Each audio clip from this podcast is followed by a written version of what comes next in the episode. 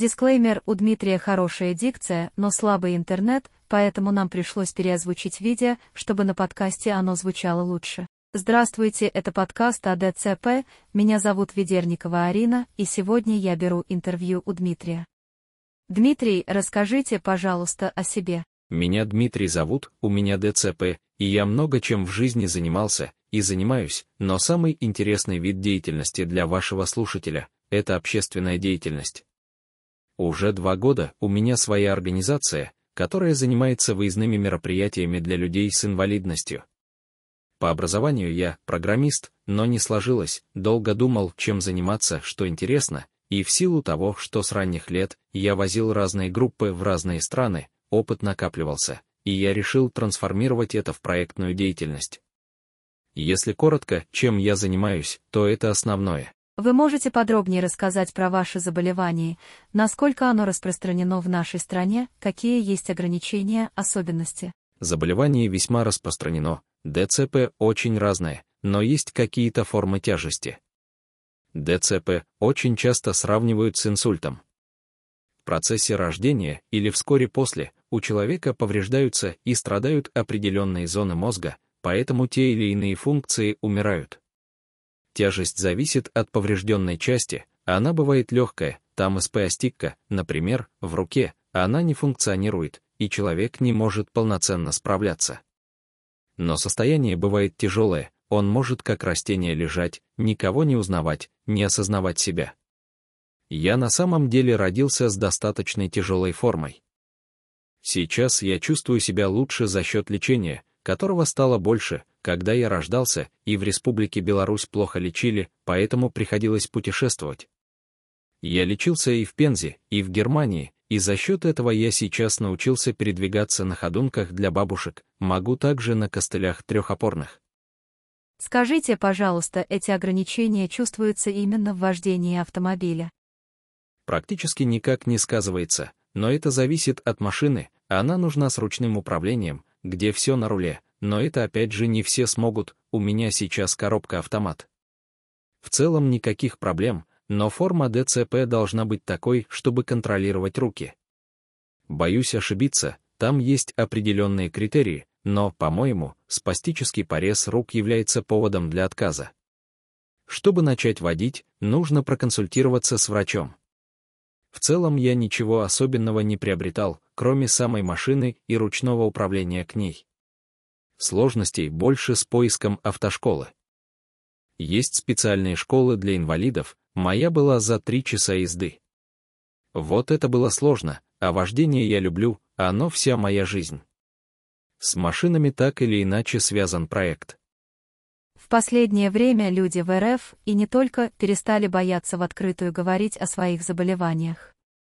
Сюда входит и ДЦП. Развивается концепция, что не стоит стесняться. Появляется много активных блогеров. Они говорят, что живут такой же жизнью. Как вы относитесь к такой культуре продвижения и наблюдаете ли за какими-то блогерами? К сожалению, я за блогерами не наблюдаю. Моя позиция такая, что, с одной стороны, это замечательно, это круто, нужно узнавать обо всем не только об инвалидности. Людей так или иначе нужно учить всему. Нужно учить общество общей вежливости, культуре общения с инвалидами и людьми с другими особенностями. Классно, когда люди с проблемами говорят, что у них есть проблемы. Другое дело, что я сталкивался особенно в последнее время с идеализацией. То есть, я классный не как личность, а меня таким сделала инвалидность, тут могут быть проблемы. Если человек активный, то он будет таким и без инвалидности. Лучше или хуже можно спорить, но идеализация инвалидности – это плохо. Важно здоровое донесение информации о разных аспектах для повышения осведомленности. Проблема в том, что культура свободного позиционирования себя пришла с Запада, а в России развивается только сейчас, поэтому я спрашиваю, насколько вы поддерживаете это движение полностью поддерживаю, но ни в Европе, ни в России не должно быть перегибов. То есть, просто есть заболевание, но нет намерения кого-то обидеть, в этом нет гордости никакой, но я реально встречал людей, которые этим гордятся. чтоб прям гордиться, нет. Очень мало людей скажут, что инвалидность — это особенность, с которой надо научиться жить, как здоровый человек живет с тем фактом, что он не умеет шить. Это никак не связано с инвалидностью. Я и без нее не шил бы и не был программистом. Но я тупой для программирования, неусидчивый, не доучился, причем здесь инвалидность. Это просто не мое. Я не люблю алгоритмы и высшую математику. Я бы строго разделял нормализацию и идеал, тогда никаких вопросов не будет, а то, что популяризируется инвалидность через то, что люди выходят на улицу, и уходит видение, которое было в 80-х, что инвалидов вообще нет, их нужно прятать по домам. Все мы знаем эту практику, но сейчас происходит переход от того, когда они и не учились, и их стеснялись. Я лично знаю родителей, которые не хотели их тренировать, потому что они там будут некрасиво выглядеть, сажали в коляску, это ужасно и сложно, но с этим нужно работать. И мой проект помогает, и помогает этот подкаст замечательный. Это все работа. Это все обучение. Такое же, как и обучение при любой другой проблеме. Что тут сказать еще? Спасибо. На вашей странице ВКонтакте не один пост про детский реабилитационный центр «Тонус». Какую роль играете там вы? Довольно давняя тема. По поводу тонуса сейчас стал писать меньше. Это рефлексия на тему. Почему? Там специалисты привили нам здоровое отношение к инвалидности. Это такой реабилитационный центр, который в свое время из обычного детского сада. Раньше там был детский сад, а стал толковым рябом с хорошими ЛФК, физкультурниками. Они реально выросли в центр, как я и писал в одном из постов. Я не могу их подвести. Чувство ответственности за те силы, которые они вкладывали в тех тяжелых детей до 18 лет. Мы приходили все с настроем, тебе стыдно, ты дома пресс не качал, а он то тебя на прошлом курсе три недели тянул, сопли твои терпел, а ты просто дома сидел и все. Тебе стыдно. Уникальный был совершенно подход. У них черные пояса, они готовы, они знают, как заниматься. Несмотря на это, воспоминания не совсем приятные, так как тренировки тяжелые. Родители либо настаивают, либо у них сердце кровью обливается, и они говорят «стоп, игра». Те, кто действительно делал это, ходил на дополнительные занятия, работал, те становились на ноги, как я и сказал изначально из состояния, когда ты не можешь ползать до хождения с одной палочкой. Мне пророчили ходить с одной палочкой, но я пошел в рост, и ухудшилось немного состояние. Не люблю эту формулировку, простите за снобизм, но это мое желание, они говорили «вот живчик». То есть, меня давят, давят, давят и давят, а не давится, мне очень часто рвали связки. Рвали в нескольких местах. Что ты? Это уже перебор. Благодаря характеру я кайфовал от того, как в итоге стало, и не все радовались, а я кайфовал от того, что я тренируюсь. Был свой вайб, мы жили на квартире, там были какие-то люди, тебя все знают, и я пришел к тренеру и говорю, это я. Спустя время он меня узнал за 10 секунд, потому что для них такие результаты тоже важны. Я просто тренеру сказал, благодаря вам в том числе но что-то такое, то есть, то, что тебя сформировало как личность. Сейчас вы являетесь руководителем проекта «Дружба на колесах». Как пришла идея? Что происходило на первых порах? Что можете об этом вспомнить, рассказать? Я являюсь руководителем проекта «Дружба на колесах». Мы собираемся и едем на машине по нескольким городам. По поводу первых проб, это таким образом, что я искал себя как раз. Так получилось, что мама умерла, и я понимал, что мне нужно чем-то заниматься, и мы просто с другом моим близким. У него тоже инвалидность, ДЦП, он с Карели решили, он 18 лет за рулем, очень люблю машины, ты подработал, я подработал, давай просто сядем и пару городов проедем, мы просто проедемся, по пути заедем в детский дом, у нас совсем не было денег, чтобы памперсы купить, но хоть расскажем про ДЦП, что может быть все хорошо. Это был 2017 год. Тогда мы объехали три города.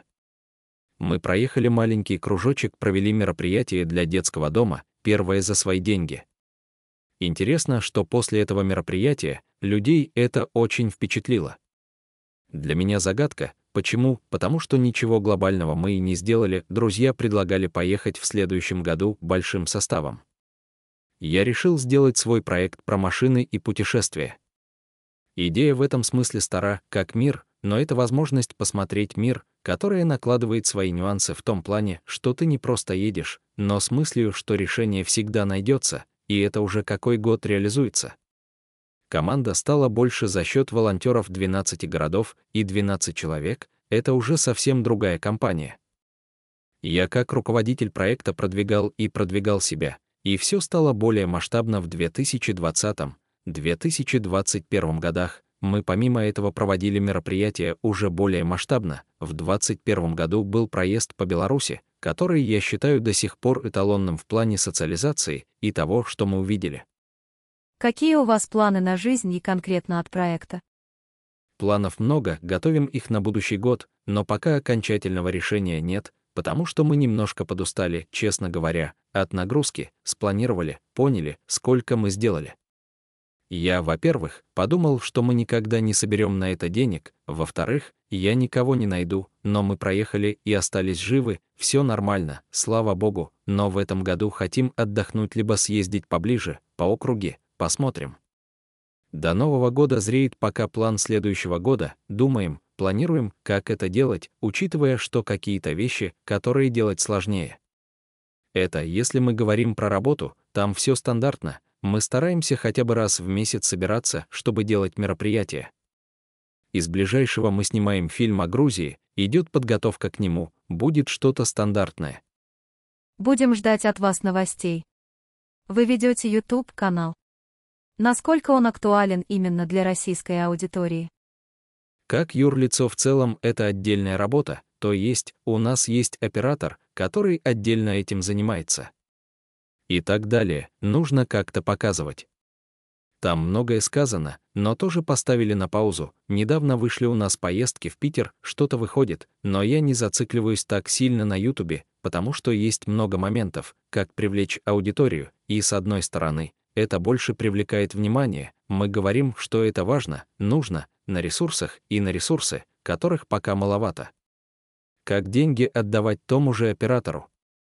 Он, конечно, все хорошо снимет, но это возможно, когда у тебя много ресурсов, а когда их меньше, то можно просто пользоваться фото.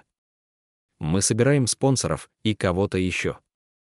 Видео менее результативны, потому что ну посмотрели люди и все, но это не очень помогает расширению проекта. Поняла, в принципе, на этом мои вопросы подошли к концу. Спасибо большое за интересный диалог. Будем обязательно следить за вами и ждать от вас дальнейших новостей. Спасибо большое вам, что пригласили. Классные вопросы. Развивайтесь. Я скажу, что вы, конечно, молодцы в том плане, что решаете серьезные вопросы и достаточно качественно все, и на Яндекс Музыке, и там, и там, грамотно. Этого очень мало, поэтому успехов. Благодарю, нам тоже было очень приятно.